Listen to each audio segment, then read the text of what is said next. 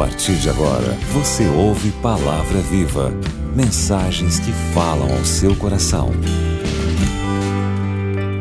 Pai bondoso, nós te louvamos, nós agradecemos ao Senhor por mais um dia que o Senhor nos deu e por mais um dia que o Senhor nos deu a oportunidade de nos reunirmos aqui em nome de Jesus, de estarmos unidos através dos meios tecnológicos que hoje o Senhor disponibilizou, junto com uma quantidade inumerável de pessoas que está agora nesse momento com o coração voltado para aprender e ouvir a tua palavra, a tua verdade.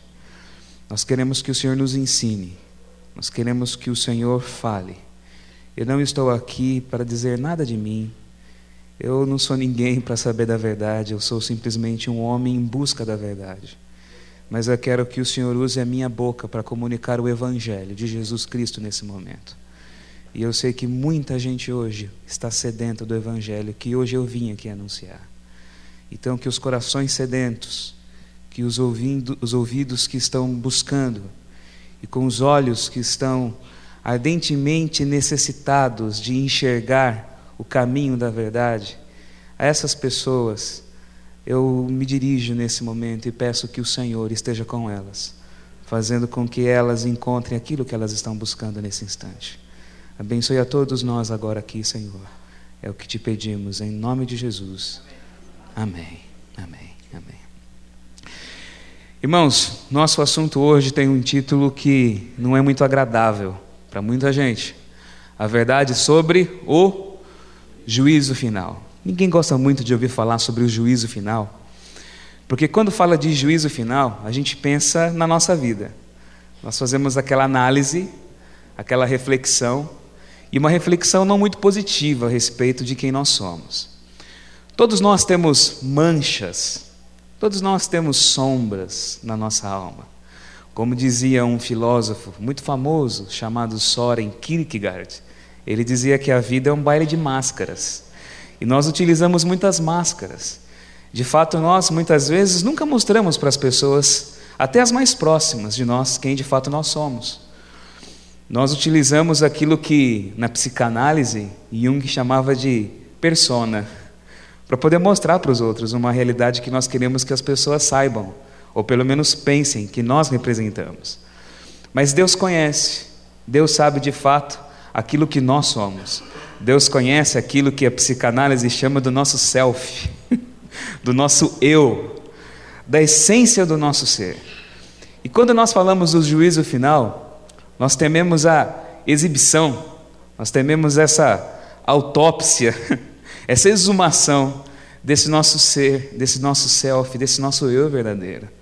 Porque todos nós sabemos que não há em nós nada que nos dignifique de bênção, que nos dignifique da graça, que nos torne merecedores de nada daquilo que nós somos ou daquilo que recebemos. É por isso que esse tema mexe com muita gente, e é por isso que esse tema deixa muita gente insegura. Porque, ao contrário de que diz, por exemplo, a nossa Constituição, aos olhos da espiritualidade humana, todo mundo é condenável até que se prove o contrário. E de fato todos nós somos.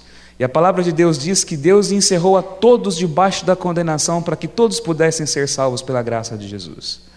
Então, o tema do juízo, humanamente falando, é um tema apavorante, aterrorizante, e eu aconselharia você a não assistir o programa, mudar de canal, a fazer qualquer outra coisa, se não existisse a graça de Jesus para nos confortar e nos ajudar a entender esse tema, não como algo contra nós, mas como algo a nosso favor. No último programa, eu falei sobre o julgamento e falei sobre a necessidade de confiar em Deus no julgamento. Eu falei sobre o julgamento em termos positivos, porque Deus faz a justiça e a sentença última sobre a nossa vida provém dos lábios daquele que já julga em nosso favor. Se Deus é por nós, diz a palavra, quem será contra nós? Se aquele que podia te condenar resolveu te defender, quem pode ser contra você? Se aquele que tinha nas mãos o poder para poder dizer a palavra negativa ao teu favor, resolveu te justificar pelo sangue do filho dele, quem pode ser contra esse veredito de, de, de bênção, de graça?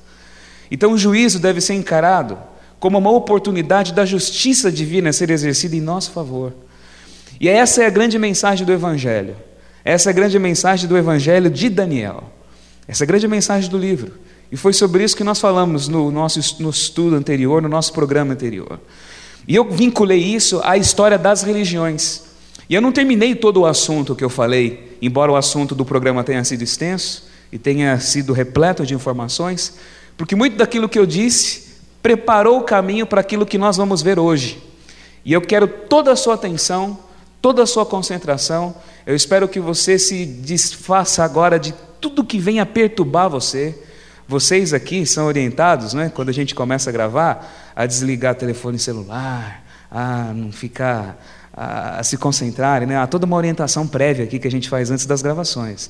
Mas eu faço o mesmo apelo a você que está assistindo agora também. Se for preciso, tire o telefone do gancho, não é? Ou então chame alguém para assistir junto com você, mas tenha toda a sua concentração naquilo que eu vou dizer hoje, porque esse assunto diz respeito à tua salvação, diz respeito à nossa salvação, diz respeito à nossa vida. E vocês vão entender a importância dele. Nosso tema, nosso capítulo do programa de hoje é Daniel capítulo 8. Eu quero convidar você a abrir a sua Bíblia no texto de Daniel capítulo 8. Quero ler o texto de Daniel capítulo 8 com você agora. Pelo menos alguns versículos desse texto. Daniel capítulo 8. Nós vamos acompanhar do verso 1 em diante. Daniel capítulo 8. Do verso 1 em diante. Como eu disse no programa anterior, nós estamos agora na parte profética do livro de Daniel. E essa parte profética é diferente daquela parte histórica. Aqui nós iniciamos o capítulo 8 no terceiro ano do reinado de Belsazar. E há um, um, elemento curioso, interessante, abrindo aqui um parêntese, na estrutura do livro de Daniel. Tudo acontece no primeiro e no terceiro ano dos reis. O primeiro capítulo é no primeiro ano do Nabucodonosor, o segundo é no terceiro. Você vê o capítulo 7 no primeiro ano de Belsazar, o capítulo 8 é no terceiro. Você vê o capítulo 9 no primeiro ano de Rei Dario, o décimo é no terceiro.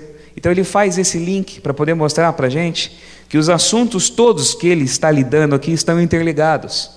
E uma coisa vai acrescentando informações e vai elucidando aquilo que os outros capítulos vão deixando em aberto, como eu já disse para você, como eu já expliquei para vocês no programa anterior.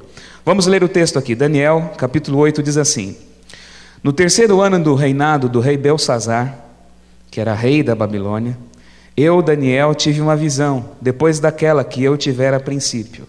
Aqui Daniel está se referindo ao capítulo 7, que mostra toda aquela cena dos animais, do julgamento, que havia deixado Daniel muito perturbado. Ele diz assim: Quando a visão me veio, pareceu-me estar eu na cidadela de Suzã, que é província de Elão, que não é Babilônia, é na Pérsia. E vi que estava junto ao rio Ulai. A visão, eu não sei como isso acontece, eu não sei explicar cientificamente como isso pode ser, mas de uma forma como nós não conseguimos entender, Deus tem a capacidade, claro, Ele tem o poder de transportar as pessoas num estado de êxtase para lugares diferentes, para regiões diferentes. E Ele faz isso com Daniel. Ele, nessa visão, transporta Daniel para Suzã, para Pérsia, e ele está lá na Pérsia. E diz aqui que ele levantou os olhos e ele viu, diante do rio que ele estava, um animal. E que animal que ele viu? que diz aí o texto? Ele viu um carneiro.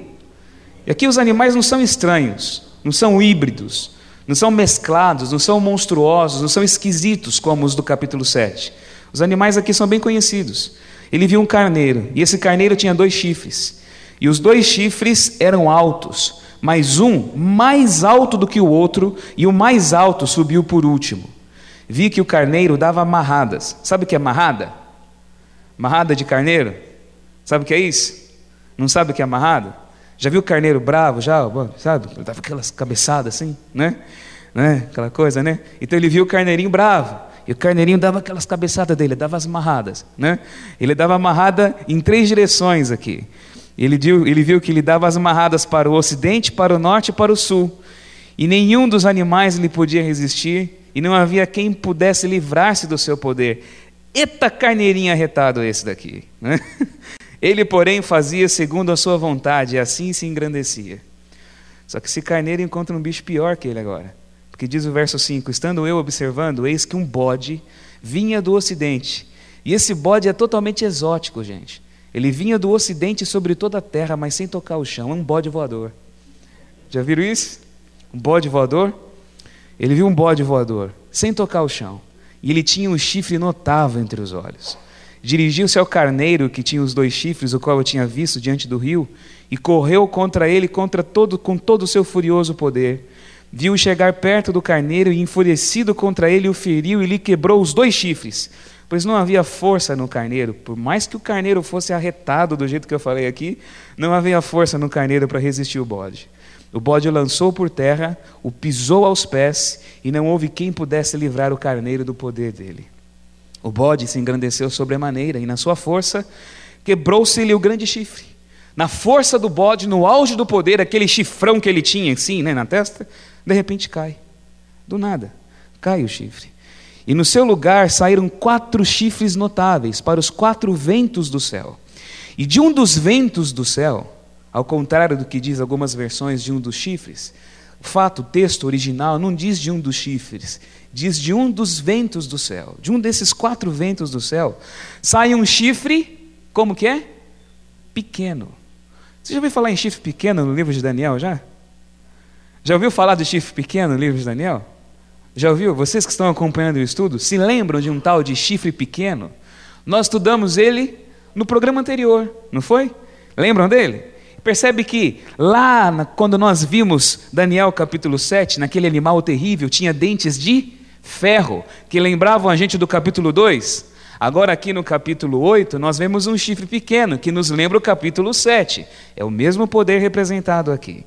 E diz que esse chifre pequeno se tornou muito forte. Ele cresceu para o sul, para o oriente e para a terra gloriosa, que para Daniel era a terra dele era Israel. Cresceu para a terra gloriosa. Cresceu até atingir o exército dos céus. Alguns do exército e das estrelas lançou por terra e os pisou. A primeira vez que eu li esse texto aqui de Daniel, me veio na mente aquela historinha que eu conhecia quando eu era criança de Joãozinho, pezinho de feijão. Pode parecer bobo o que eu estou falando aqui agora para vocês, mas toda vez que eu leio isso eu não consigo divorciar essa imagem, porque esse chifre ele se comporta mais ou menos como isso. Ele é pequeno, ele cai na terra e ele vai crescendo na terra. Ele vai tomando conta de regiões, espaços geográficos, mas ele não se contenta só em dominar a terra. Ele cresce na direção do céu. Ele vai subindo, vai subindo, vai subindo, vai subindo e ele ataca estrelas. E agora o ataque dele não é mais só apenas com relação a poderes terrestres, a reinos, a geografias, a questões históricas. Ele se levanta contra questões espirituais.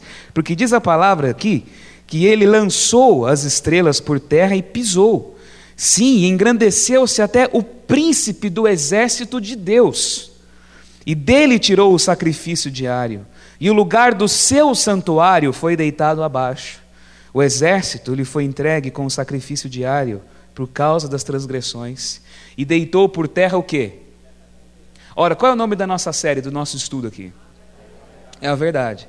Só que você está vendo aqui na palavra e no texto de Daniel dizendo que esse poder deitou por terra o quê? Quer dizer que em um determinado momento da história, a verdade foi eclipsada, a verdade foi apagada, a verdade foi, no mínimo, mesclada, misturada, confundida, para que as pessoas não tivessem acesso a ela. Então, o livro de Daniel foi escrito com o propósito de tornar claro para nós o quê? A verdade, e essa verdade que foi derrubada. E diz que a verdade seria derrubada por esse poder e daria certo o que ele iria fazer? Ele teria sucesso nesse projeto de derrubar a verdade? O que, que diz aqui? Derrubou, deitou por terra a verdade e o que fez? Prosperou. Daniel vê a visão e tem a, a visão até aqui. Aí de repente as coisas mudam. Depois ouviu um santo que falava. E ele vê dois anjos conversando. Dois anjos batendo um papo que são os santos, como eu disse para vocês aqui. Dois anjos, dois santos que falavam, e disse outro santo àquele que falava: Até quando durará a visão do sacrifício diário e da transgressão assoladora? Visão na qual é entregue o santuário e o exército a fim de serem pisados. Exército é uma expressão utilizada aqui para se referir ao povo de Deus. O Senhor é o Senhor dos exércitos nas Escrituras. Ele é mencionado como sendo o grande guerreiro, o grande líder do seu povo. Então, quando fala do exército pisado, se refere a quem? Se refere ao povo de Deus sendo pisado. Quando fala do príncipe do exército, se refere a quem? Ao líder, ao príncipe, ao Messias, ao chefe desse exército. Então aqui você está vendo um ataque sendo feito diretamente contra Jesus, contra o povo dele e contra o santuário dele e contra o sacrifício dele. É isso que está sendo dito aqui. Então diz assim: Até quando durará a visão do sacrifício diário e da transgressão assoladora? Essa ação realizada contra Jesus, contra a verdade, contra o santuário contra o povo é chamada de transgressão assoladora ou de abominação assoladora. Até quando? Visão na qual é entregue o santuário e o exército a fim de serem pisados. Eles estão perguntando, os anjos estão conversando. Quando um deles se volta para Daniel, olha para Daniel, eles estão conversando entre eles. Um faz a pergunta: até quando esse absurdo, essa abominação vai continuar? Até quando? Aí um deles se vira para Daniel e dá a resposta. E diz assim: Até duas mil e trezentas tardes e manhãs, e o santuário será purificado. Pergunto para vocês: vocês entenderam tudo isso que eu disse aqui agora? Está claro para você que está assistindo aí? Então, se você não entendeu muita coisa, você pode ficar tranquilo que você está muito bem acompanhado, porque Daniel também não entendeu coisa nenhuma do que ele acabou de ver. Né? E não é fácil de entender mesmo, não é? Por isso que a gente usa alguns recursos assim para facilitar a nossa visualização. Vou tentar ajudar aqui um pouquinho a gente compreender aquilo que Daniel viu. Daniel primeiro ele vê um animal. E animal na profecia simboliza o que mesmo? Nós vimos no nosso programa anterior. Simboliza reino. Eu não vou precisar me esforçar para interpretar nada do que eu vou mostrar para você, porque a interpretação já está aqui na Bíblia. E daqui a pouco eu vou chamar alguém muito mais importante que eu para poder interpretar para a gente esse texto aqui. Tá? Você só espera só. Ele vê um carneiro. E esse carneiro, ele é poderoso. Esse carneiro está nas margens do rio Lai, na Pérsia. E ele tem um chifre maior que o outro. Lembram de um urso que era penso? Lembram? Né, que era um lado mais forte que o outro? Lembra? Da mesma história. Olha a mesma história se repetindo aqui, mas é outro bicho. É o carneiro. Ele tem um chifre maior que o outro e diz que um chifre ficou maior depois. Não é mesmo? Lembra daquela história que eu contei para vocês da Pérsia? Então vocês já estão imaginando que carneiro que é esse daqui, não é? O que, que esse carneiro representa? Um chifre era maior que o outro. Então ele vê o carneiro. E o carneiro dominava. O carneiro era soberano, não havia bicho nenhum que resistia ao carneiro. Até que aparece quem? O bode voador. Né? Vem o bode voador. E o bicho vem voando numa velocidade tremenda com um chifre gigante no meio da cabeça. E ele vai na direção de quem? Ele vai na direção do coitado do carneiro. E ele pisa no carneiro, ele trucida o carneiro, ele esmaga o carneiro, ele chifra o carneiro com aquele chifre que ele tem, ele mata o carneiro, o carneiro morre debaixo dos pés desse bode. E o bode fica ali, sozinho, soberano, tranquilo, né? Uma vez eu ouvi o pastor Luiz Gonçalves contando esse estudo, e ele dizia o seguinte: eu achei engraçado o jeitinho dele falar. Ele disse assim: que entre a briga do carneiro e do bode, deu bode. Ele falava assim: deu bode, né? E deu bode mesmo, né? O bode ficou soberano, governando, sozinho. Só que de repente uma coisa estranha acontece. Aquele chifre que ele usa para poder matar o carneiro, aquele chifre fica meio frouxo e cai. Sabe? Sabe aquela coisa? Né? O efeito sonoro, né? Caiu o chifre. Né? E daquele buraco da cabeça do, do bode, saem quatro chifrinhos na direção dos quatro ventos do céu. Aí você está olhando aquilo e você está lembrando. Lembra do capítulo 7 do programa anterior? Lembram de um leopardo que tinha quatro cabeças também? E que tinha quatro asas, que era rápido e poderoso? Lembra disso? Lembra disso? Então vão associando e vão, vai sobrepondo as histórias para você compreender. Daqui a pouco vai ficar mais claro do que já está para você. Ele vê esse, esse carneiro com os quatro chifrinhos. Só que aí algo mais bizarro ainda acontece. Porque ele olha e ele vê um chifre voando, sozinho, sem corpo. Já viu um negócio desse? Ele vê a briga, o carneiro pisa, trucida o bode, mata, ou melhor, o contrário, tá? Olha eu já mudando aqui, né? Eu não tenho posição, partido de ninguém aqui, tá? tá? Não torço para nenhum deles aqui. Pelo contrário, deu bode mesmo, né? O bode pisa o carneiro, o bode acaba com o carneiro, só que quando o chifre cai, saem quatro chifres na cabeça do bode. Só que depois aparece um chifre sozinho, pequeno. E ele vem voando. Olha que coisa mais bizarra e mais absurda. Um chifre voando de um dos pontos cardeais. Ele vem, esse chifrinho vem, cai na terra e, como eu disse para vocês, a lá pezinho de feijão lá do João, ele vai crescendo, crescendo, crescendo, toma conta da terra e se levanta contra Jesus, contra Deus, contra o santuário e faz guerra, não só política, mas também religiosa. E a Bíblia fala que isso é uma abominação. Para a gente poder entender tudo isso que eu falei para vocês aqui, e para entender algumas expressões que aparecem aqui, porque aparecem aqui expressões chaves desse capítulo. Por exemplo, expressão santuário, a expressão bode, a expressão carneiro, a expressão santuário purificado, a expressão príncipe do exército. Para você poder entender tudo isso, a gente tem que voltar um pouco a nossa mente e entender um pouquinho mais de como era a religião nos tempos de Daniel e como era a religião nos tempos do Antigo Testamento. Porque hoje, nosso sistema de religião, a nossa estrutura de adoração, nossa forma de culto, de liturgias, de rito, ela não tem nada a ver com aquilo que era realizado nos tempos da Bíblia. Para vocês terem uma ideia, quando a Bíblia fala de templo, o templo do Senhor, a Bíblia não se refere a, a uma estrutura como essa de igreja. A igreja não vem do templo, a igreja vem da sinagoga. Já viram falar de sinagoga? Os judeus até hoje se reúnem em sinagogas. Do tempo de Daniel, lembra que Daniel foi para o exílio, para a Babilônia? Depois do exílio da Babilônia, os judeus se espalharam pelo mundo e muitos deles não tiveram oportunidade de voltar mais para a terra de Israel. Eles construíram sinagogas. E o que, que era a sinagoga? A sinagoga era o lugar onde eles cantavam, louvavam, adoravam, liam as escrituras e aplicavam as escrituras para a vida deles. Exatamente o que nós fazemos hoje nas igrejas. Então, esse nosso costume de nos reunir, de adorar, de louvar, de ler textos sagrados e de aplicá-los para a nossa vida, isso vem da sinagoga. Mas havia o templo do Senhor. E o templo do Senhor tem uma história. E essa é a história que eu quero compartilhar com vocês aqui. Isso nasce com Moisés. Lembra da história de Moisés? Acho que todo mundo já assistiu os Dez Mandamentos, não é? Quando fala de Moisés, na mente da gente vem quem? Charlton Heston, né? É sempre assim. Eu até imagino que se Charlton Heston for para o céu, vai ter uma fila enorme de gente querendo abraçar ele pensando que ele é Moisés, né? Até ele explicar que Moisés não é ele, vai ser uma confusão. Mas Todo mundo que assistiu a história se lembra que Moisés, ou mesmo quem não assistiu o filme, conhece a história de Moisés, sabe que Moisés fica no monte, e no Monte Sinai ele recebe os dez mandamentos. Mas ele não recebe só os dez mandamentos, ele recebe uma série de prescrições para transformar aquele bando de escravos, que eram os filhos de Israel, numa nação. E dentre essas prescrições que ele recebe, ele recebe essa daqui. Deus diz assim para Moisés, palavra de Deus: E me farão um santuário, um templo, um tabernáculo, para que eu possa habitar no meio deles. Segundo tudo que eu te mostrar para modelo do tabernáculo e para modelo de todos os seus móveis, assim mesmo fareis. Você vai fazer para mim um templo, Moisés, e eu vou mostrar para você o modelo. E qual é o modelo que Deus mostra para Moisés? Deus mostra para Moisés exatamente um santuário que existe no céu.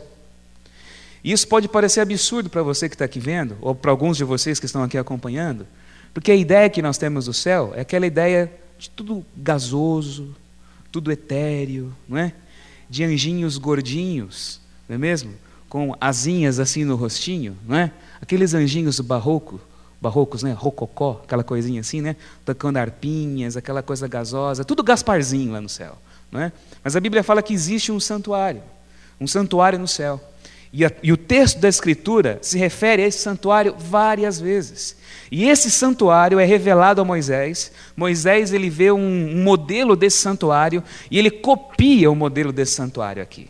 E prova do que eu estou dizendo para você é que eu separei aqui alguns versos para dar base a isso que eu estou dizendo. Apocalipse, no Novo Testamento, capítulo 11, verso 19, diz assim, diz assim, Abriu-se então o quê? O santuário de Deus que se acha onde? Que se acha no céu. Quer dizer, o céu não é o santuário. Falar que o santuário de Deus é uma linguagem simbólica para se referir ao céu é mentira, é engodo, porque a Bíblia fala que existe um santuário que está no céu. E foi vista a arca da aliança, que é um outro elemento interessante também, que você vai conhecer daqui a pouquinho, dentro desse santuário. É o que João diz lá no Apocalipse, capítulo 11, verso 19, mostrando que existe um santuário no céu. Salmo 102, verso 19, verso 20 diz que o Senhor, do alto do seu santuário, desde onde? Esse santuário está onde? Nos céus. O Senhor, do alto do seu santuário, desde os céus, baixou vistas à terra para ouvir o gemido dos cativos e libertar os condenados à morte. A justiça de Deus, o julgamento de Deus, os pronunciamentos de Deus provém de onde? Do, do Senhor, do seu santuário e do trono de Deus que ali está. Esse santuário, meus irmãos, quando foi construído por Moisés, se assemelhava mais ou menos com isso que vocês estão vendo aqui. Eles estavam no deserto, eles eram nômades, e era uma estrutura que eles podiam montar e desmontar à medida que eles viajavam pelo caminho. Ele recebe as instruções de Deus para fazer isso. Uma cerca de, de tecido, era assim, e uma tenda principal que era o santuário propriamente dito. Esse santuário era uma tenda, que era armada, montada e desmontada, de acordo com as instruções que Deus havia dado. Com o passar do tempo, o santuário se transformou num templo. Depois que eles conquistaram a terra de Israel, e depois que eles se fixaram como Estado, o rei Davi planeja tudo para que o templo seja construído. E quem constrói o templo é Salomão, filho dele. O templo é construído, e embora ele seja grandioso, embora o templo fosse não mais uma tenda montável, armada, armada e desmontada como uma barraca, como era o santuário do deserto, ele é fixo, ele é de pedra, ele é de mármore. Embora ele seja tudo isso, ele mantém as estruturas e pelo menos tenta manter aquelas mesmas divisórias que haviam sido mostradas por Deus a Moisés, eh, distinguindo aquele santuário de todos os demais. Esse santuário de Salomão foi destruído por Nabucodonosor. Depois ele foi reconstruído como um templo grande, um complexo maravilhoso que tomava conta quase que metade da cidade de Jerusalém nos dias de Jesus. E o templo que Jesus conheceu era mais ou menos assim, o templo nos dias dele. Do santuário de Moisés era só isso daqui, ó. Só esse negócio que vocês estão vendo aqui que representava essa parte daqui. Tudo isso aqui foi um complexo de muitas coisas que aconteciam, porque o templo nos dias de Jesus não era só um centro religioso, era um centro político também, era um centro onde muitas questões importantes para a nação aconteciam. O templo nos dias de Jesus era mais ou menos isso. Se você pudesse entrar na corte dos homens, no pátio, você veria o templo mais ou menos dessa forma. Esse era o templo nos dias de Jesus. Hoje, o lugar onde ficava o templo, hoje se levanta essa, essa mesquita, que é chamada Domo da Rocha Mesquita de Omar, essa cúpula dourada. Ali, aí, de acordo com a história, era onde se levantava o templo. Essa foto foi tirada do Monte das Oliveiras. Então, de frente do Monte das Oliveiras, você vê a esplanada do templo. E ainda hoje, essa, esse pátio aqui ainda é resultado da obra de nivelamento que Herodes fez. Porque esse templo foi construído no Monte Moriá. O Monte Moriá foi o monte onde Abraão ofereceu o filho dele Isaac em sacrifício, um sacrifício que não foi completo pela graça de Deus. Mas é em cima do Monte Moriá que esse templo foi construído. E aqui você tem hoje a visão do que era, não é? o, onde ficava pelo menos esse templo. Da estrutura que é, é, Herodes construiu, sobrou pouca coisa. Mas o muro de trás, ou pelo menos a murada que cercava, a parte de trás, hoje é conhecida pelos judeus como Kotel, ou Muro das Lamentações, onde todo mundo vai lá colocar o seu pedidinho, fazer a sua oração, não é? E aqui você está vendo, está me vendo num momento desse de devoção, não é mesmo?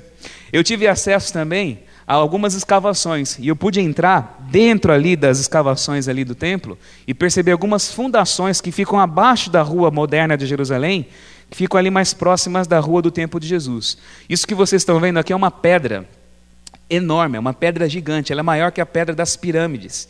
E era uma das pedras de, de muro de arrimo, sabe? Ou melhor, perdão, era uma das pedras fundamentais do muro ali do templo do rei Herodes. Então era uma construção grandiosa. Tudo foi destruído no ano 70 pelos romanos, não ficou nada. Mas essa é a história do templo. Como era o santuário? Voltando ao santuário, esquece o templo, tempo, tudo que eu contei para vocês foi para vocês verem a evolução do processo do negócio, da religião. Mas voltando aqui ao santuário, como era o santuário? Ele era montado e desmontado.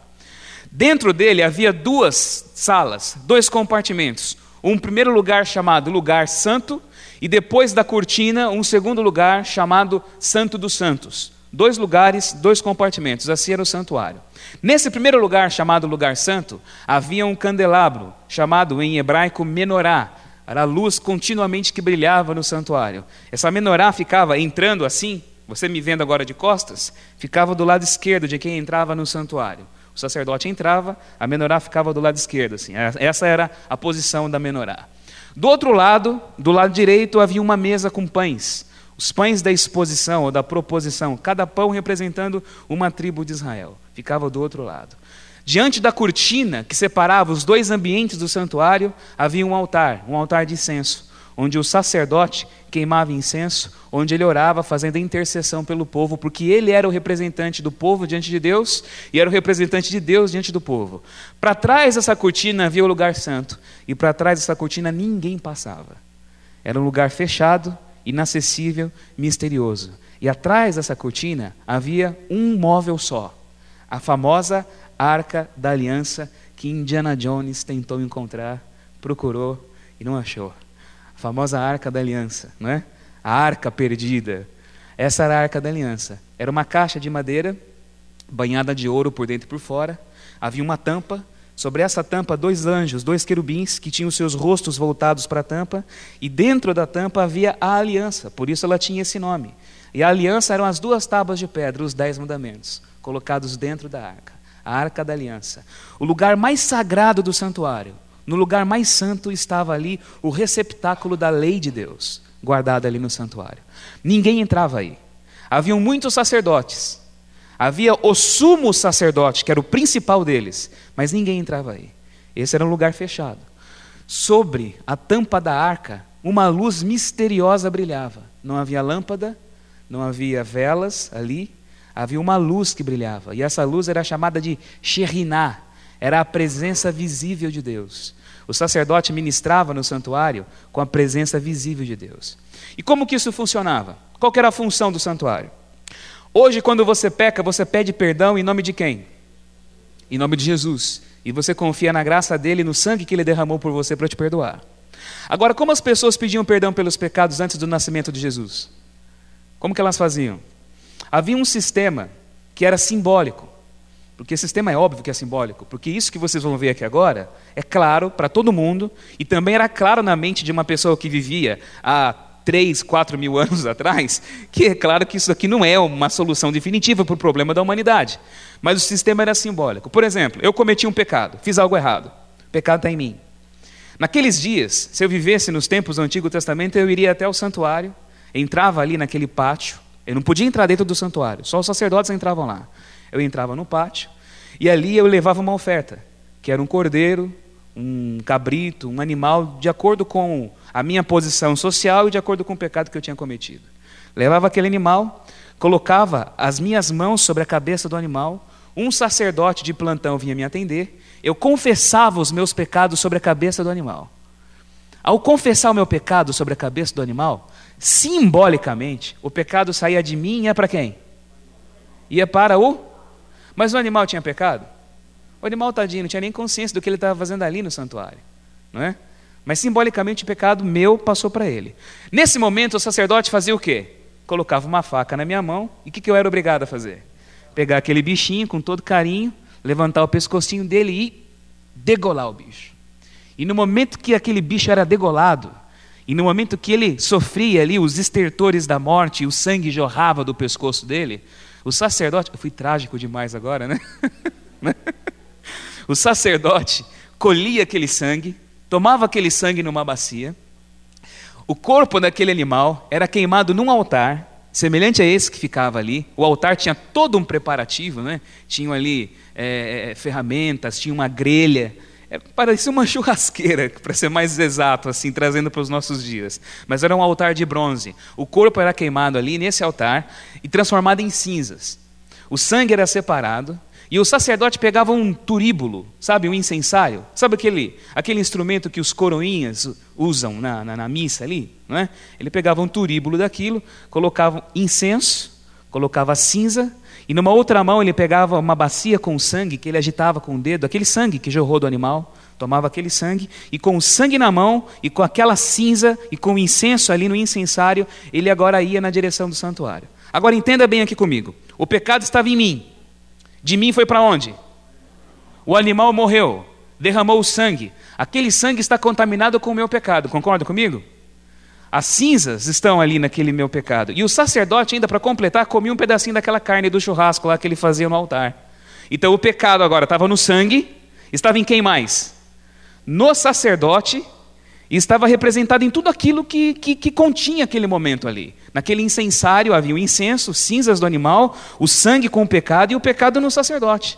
E o sacerdote agora entrava no santuário. E quando ele entrava no santuário, ele carregava o sangue na bacia e ele chegava diante, antes de entrar no santuário, havia uma pia. Ele se lavava, lavava as mãos, os pés, ele se purificava e ele entrava dentro do santuário carregando aquele sangue. Ao entrar no santuário com aquele sangue, ele ia diante do altar. Lembra do altar que eu falei para vocês que ficava de frente da cortina? Aquele altar que eu mostrei? Ele molhava a ponta do dedo, passava nas quatro pontas do altar, porque haviam quatro pontas naquele altar. Ele, mais ou menos assim. Ele molhava na bacia, passava as quatro pontas assim, e ali naquele momento, aquele incensário com as cinzas do animal morto, ele colocava sobre o altar e ele intercedia para que o meu pecado, o meu pecado, eu que estava lá do lado de fora, que não podia entrar no santuário, para que o meu pecado fosse perdoado, para que eu fosse justificado. E dessa forma o pecado era perdoado. Porque o sacerdote agora levava o sangue, porque quem peca de acordo com a lei e de acordo com o evangelho diz que o pecador merece o quê? Quem peca merece morrer. Você quer morrer? Não, eu também não quero. É ruim, né? Eu vi a gente falar aqui, né? é ruim, né? Ninguém quer, né? Está amarrado, né? Ninguém quer, não é mesmo? Ninguém quer morrer. Por isso que o sangue representativo de alguém que morreu no meu lugar era oferecido.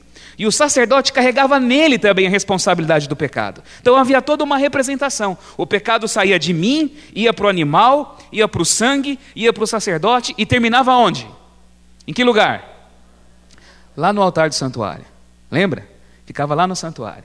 E assim era. O sacerdote intercedia e assim ficava. Todos, todos os dias o pecado de todo mundo, da nação inteira, parava onde? No santuário. Só que o santuário é a habitação de quem? E Deus pode conviver com o pecado? Embora tudo isso seja um símbolo, Deus não pode conviver com o pecado. Então o que, que acontece aqui? Havia um dia que era o dia da limpeza. Havia um dia, como você faz, sabe, fim de ano? Quando você vai receber parente para Natal, não é? Você resolve fazer tudo em casa. Vamos fazer a faxina geral, sabe? Você limpa aquilo que você nunca limpou. Você descobre coisas que eram arquivos da família. Você faz uma verdadeira escavação arqueológica na tua casa, não é? Você vê até, sei lá, é, você vira paleontólogo, não é? Nessas épocas do ano, né? Você descobre coisas tremendas ali. É o dia de arrumar tudo, acertar tudo, porque coisa nova vai acontecer, um ano novo vai chegar havia um dia que era chamado Dia da Expiação. Dia da expiação, ou em hebraico Yom Kippur. Era o dia da purificação do santuário. Opa, essa expressão você ouviu aqui em Daniel, não é? O santuário será purificado? O dia da purificação do santuário. Esse dia era um dia especial. Era o único dia que o sacerdote chegava na frente do altar, ele sacrificava os animais, ele tomava o sangue, todo aquele processo era feito, mas agora era o sumo sacerdote, só ele. E ele afastava as cortinas e entrava no lugar santo e tomava do sangue e jogava do sangue não no altar, mas jogava na tampa da arca. E ali todos os pecados de Israel que Israel haviam cometido o ano inteiro eram perdoados, eram apagados, eram esquecidos. Enquanto isso, o povo do lado de fora ficava em jejum e oração, em conversão, em pensamento de contrição, para que Deus perdoasse os pecados. E assim eles ficavam tranquilos para um ano novo que eles teriam. Vida nova, ano novo, vida sem pecado. Era um dia importante, era uma espécie de julgamento. Era um dia de acerto de contas. Dia do Yom Kippur. Mas quando Deus marca a data e avisa quando vai ser, você acha que ele tem intenção de condenar as pessoas? Olha, dia tal é o dia do acerto de contas, viu? O que, ele está querendo fazer? Ele está querendo que você se prepare. Ele quer que você tenha consciência. Porque o objetivo de Deus não é condenar, Deus quer salvar. E o dia do Yom Kippur era um dia de salvação. Tudo isso eu falei para voltar agora e encerrar o nosso estudo, para a gente compreender aqui Daniel capítulo 8. Daniel capítulo 8, na briga do bode com o carneiro, nós vemos a briga da Grécia com a Medopérsia. O anjo Gabriel explica para Daniel o significado da visão. Por isso que eu disse para vocês que eu vou chamar aqui agora a opinião de alguém muito mais importante do que eu. Porque eu não quero interpretar para vocês Daniel 8. Eu quero que o anjo Gabriel faça isso para nós. Daniel viu toda aquela briga de carneiro de bode, não entendeu nada.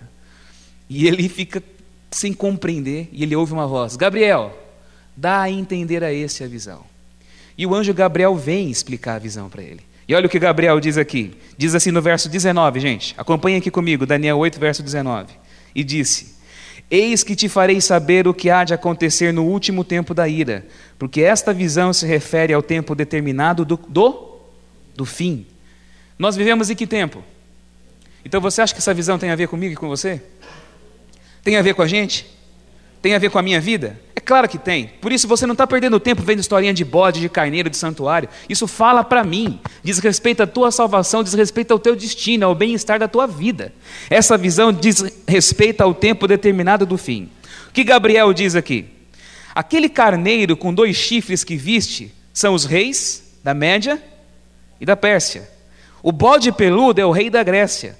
O chifre grande entre os olhos é o primeiro rei. E quem é o primeiro rei? Alexandre o Grande, como eu contei para vocês no último estudo nosso. O ter sido quebrado, levantando-se quatro em lugar dele, significa que quatro reinos se levantarão deste povo, mas não com a força igual a que ele tinha. Ou seja, o reino dele foi dividido entre seus quatro generais: Cassandro, Lisímaco, Ptolomeu e Seleuco, como nós estudamos no nosso estudo anterior. Mas no final do seu reinado, ou seja, quando os gregos passarem e quando o Império Romano aparecer, quando os prevaricadores acabarem, levantar-se-á um rei, o chifrinho pequeno, lembra?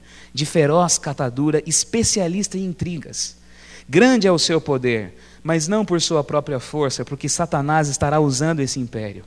Causará estupendas destruições, prosperará e fará o que lhe aprouver, destruirá os poderosos e o povo santo. Por sua astúcia nos seus empreendimentos fará prosperar o engano no seu coração se engrandecerá e destruirá muitos que vivem despreocupadamente. Levantar-se-á contra quem? O príncipe dos príncipes. Sabia que essa expressão príncipe era usada ao sumo sacerdote? O sumo sacerdote era chamado príncipe de Israel. Era o príncipe dos príncipes. E o sumo sacerdote do povo de Deus é Jesus. Ele ia se levantar contra o príncipe dos príncipes, mas seria quebrado sem esforço de mãos humanas. A visão da tarde e da manhã que foi dita é verdadeira. Tu, porém, preserva a visão, porque ela se refere a, a quando? A dias ainda muito distantes. Eu, Daniel, enfraqueci, estive enfermo alguns dias, então me levantei e tratei dos negócios do rei. Espantava-me com a visão, e não havia quem a entendesse. Daniel entende o que da visão, gente? Ele entende que o carneiro é medo, representa o reino dos medos e dos persas? Entende isso? Entendeu ou não entendeu? O anjo explicou isso para ele. Entendeu. Ele entendeu que o bode era a Grécia? Entendeu. Entendeu que o chifre grande era Alexandre o Grande? Entendeu. Entendeu que o reino grego seria dividido entre, quatro, entre os quatro generais? Entendeu. Entendeu que depois disso viria um outro reino, o chifre pequeno, o reino de Roma, que ele não menciona pelo nome de Roma aqui, mas nós sabemos que é Roma, que é o reino especialista aqui, é o reino diferenciado no livro de Daniel. Ele entende isso? Entende isso. O que então que Daniel não entendeu? Porque ele fala, me espantava com a visão e não havia quem entendesse. O que, que ele não entende?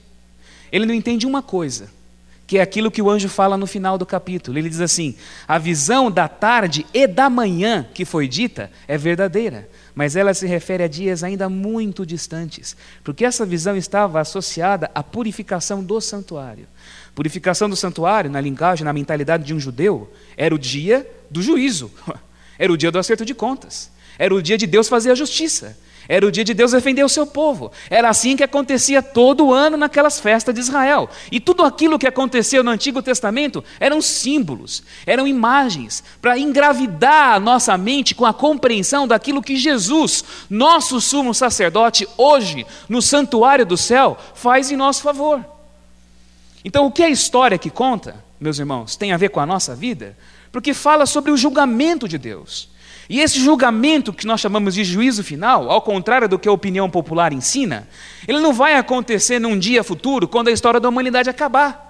Nós vimos no nosso programa anterior que enquanto o chifre pequeno, enquanto o, o, cristianismo apostatado do Senhor realiza suas obras de engano aqui na terra, um tribunal se assenta no céu. Não foi o que nós vimos em Daniel capítulo 7?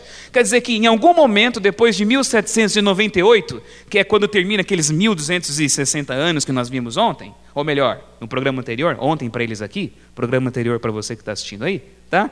Em algum momento, o juízo acontece no céu. Então, o julgamento de Deus, ele, ele conduz a história da humanidade para o fim. Ele não acontece depois do fim da história da humanidade. Ele conduz a história da humanidade para o fim. E Daniel entende algo sobre isso. Só que ele fica perplexo, porque ele ouve um tempo, até 2.300 tardes e manhãs, é até lá que Deus vai intervir e Deus vai fazer justiça. Porque até chegar esse momento, a maldade e o engano ainda vão prosperar. Tarde e manhã significa o quê, gente? Eu junto uma tarde com uma manhã, tem o quê? Quando você lê o relato de Gênesis, diz ali que Deus criou tudo, não é? Deus fez, houve tarde e manhã, primeiro dia. Tarde e manhã significa dia. O que Daniel está dizendo aqui, que esse chifre pequeno, que é com carinha de boca, lembra? Que nós vimos no capítulo 7, é Roma. E Roma em duas fases: a Roma dos imperadores e a Roma que depois se torna a Roma cristã, a Roma medieval, que nós vimos no nosso programa anterior. O cristianismo, meus irmãos, isso pode parecer absurdo. Eu falei isso no programa anterior e eu falo de novo. Pode parecer estranho, você pode ficar chocado com o que eu vou dizer para vocês aqui. O cristianismo se tornou o pior inimigo do evangelho. O cristianismo se tornou o pior agente do reino de Deus. O que se levanta contra o reino de Deus. Roma expandiu o seu domínio toda a região do Mediterrâneo aqui. Toda essa região Roma dominou, inclusive Jerusalém, que foi dominada por Roma. Só que Roma não se limitou somente a isso. Porque, como nós vimos, Roma também se converte ao cristianismo. E quando Constantino institucionaliza a religião, ele cria uma coisa que não existia. Ele cria um clero, ele cria um sacerdócio, ele cria nessa religião um híbrido, uma mistura.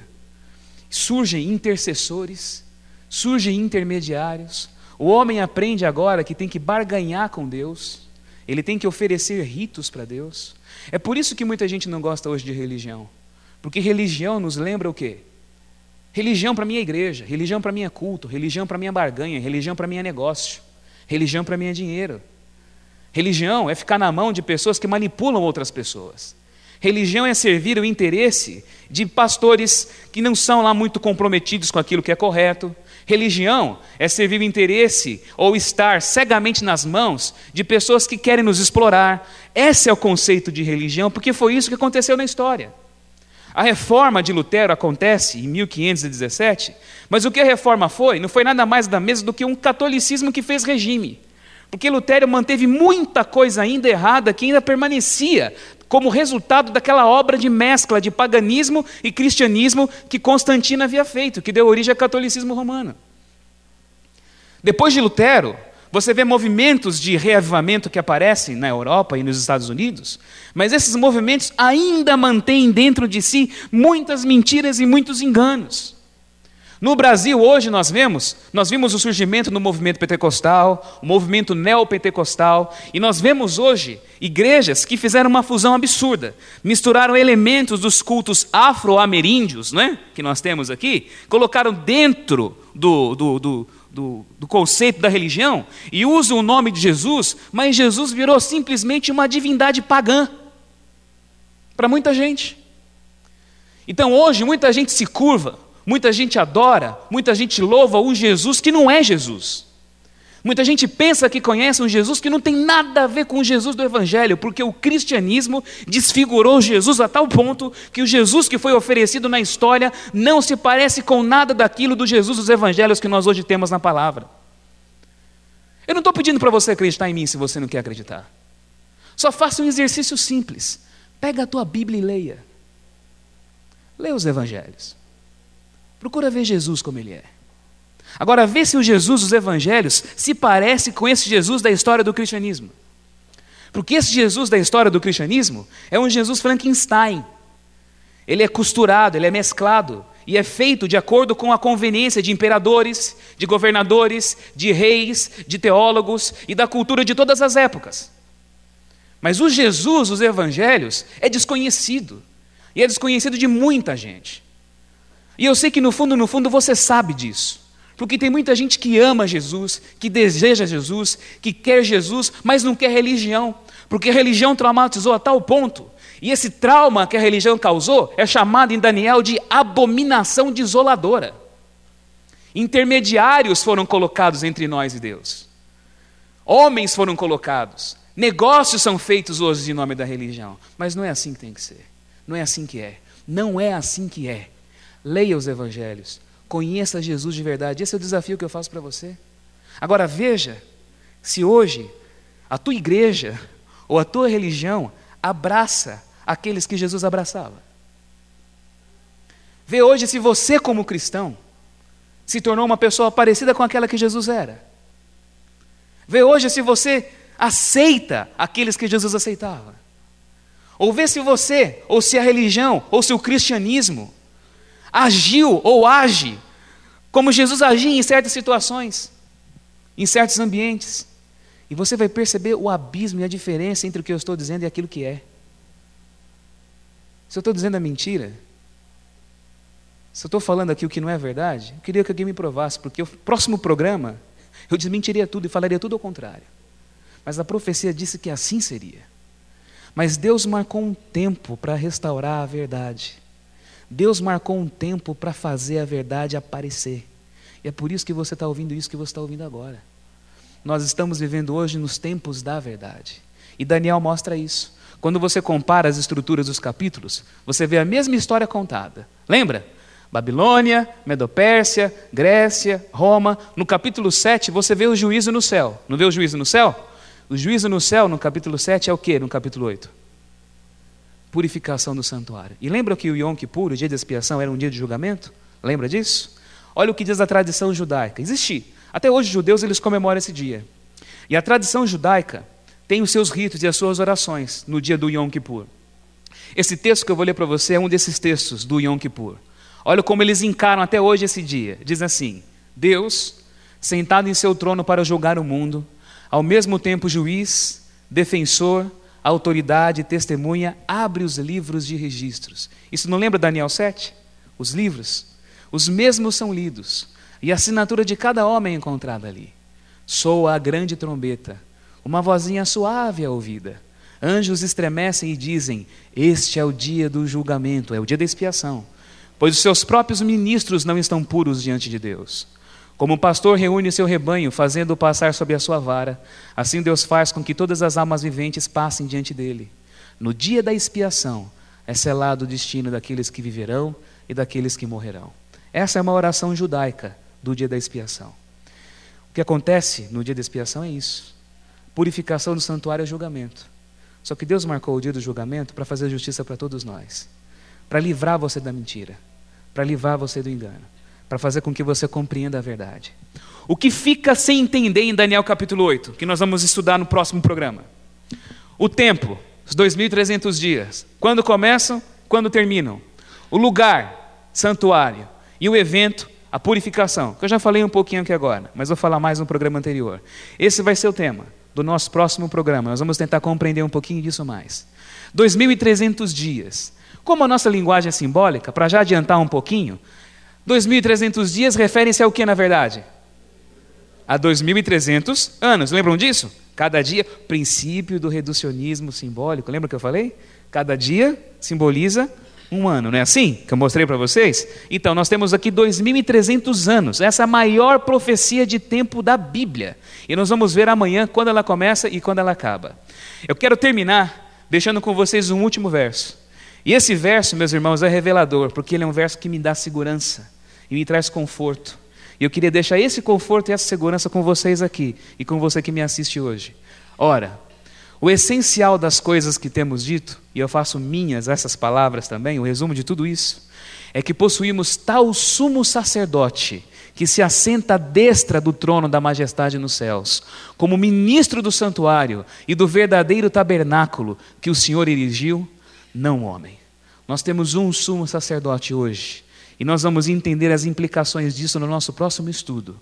Alguém que me representa, que está lá no santuário, intercedendo por mim, intercedendo ao meu favor, e no julgamento me defende, no julgamento me, me, representa e faz com que a sua graça me cubra, me dá certeza, segurança, me livra do engano da religião, me livra dessas barganhas, me livra de toda essa negociata que é feita hoje em nome da fé, me coloca no caminho da verdade e me coloca com consciência limpa, com consciência pura para viver a verdade do Evangelho. É graças a esse sumo sacerdote que essa palavra está chegando até você que essa palavra chegue até vocês, porque Ele quer que você viva com essa confissão nos seus lábios. Ele está à destra da majestade nos céus, no santuário feito por Deus, intercedendo por cada um de nós. Tenha isso como fé hoje no seu coração. Em nome de Jesus. Amém. Vamos orar, irmãos. Senhor, Pai bondoso, mais uma vez te louvamos pelo conhecimento da tua palavra. Pedimos que o Senhor nos abençoe E que o Senhor faça com que esses princípios, que podem parecer polêmicos e revolucionários, e de fato são, porque eles se chocam com tudo aquilo que nós aprendemos, com tudo aquilo que nós ouvimos, e nos desafia a nos voltarmos à Sua palavra para descobrirmos a verdade, a Sua verdade que foi lançada por terra. Nós queremos que o Senhor hoje faça com que o Teu Espírito Santo nos dê coragem para descobrirmos a verdade e vivermos de acordo com ela. Dá-nos a certeza de que agora, nesse momento, Jesus intercede por nós. E que essa certeza se traduz em segurança em nossa vida segurança para vivermos em paz, segurança para vivermos felizes. É o que nós te pedimos no nome do nosso sacerdote Jesus. Amém. Amém. Amém. Você ouviu Palavra Viva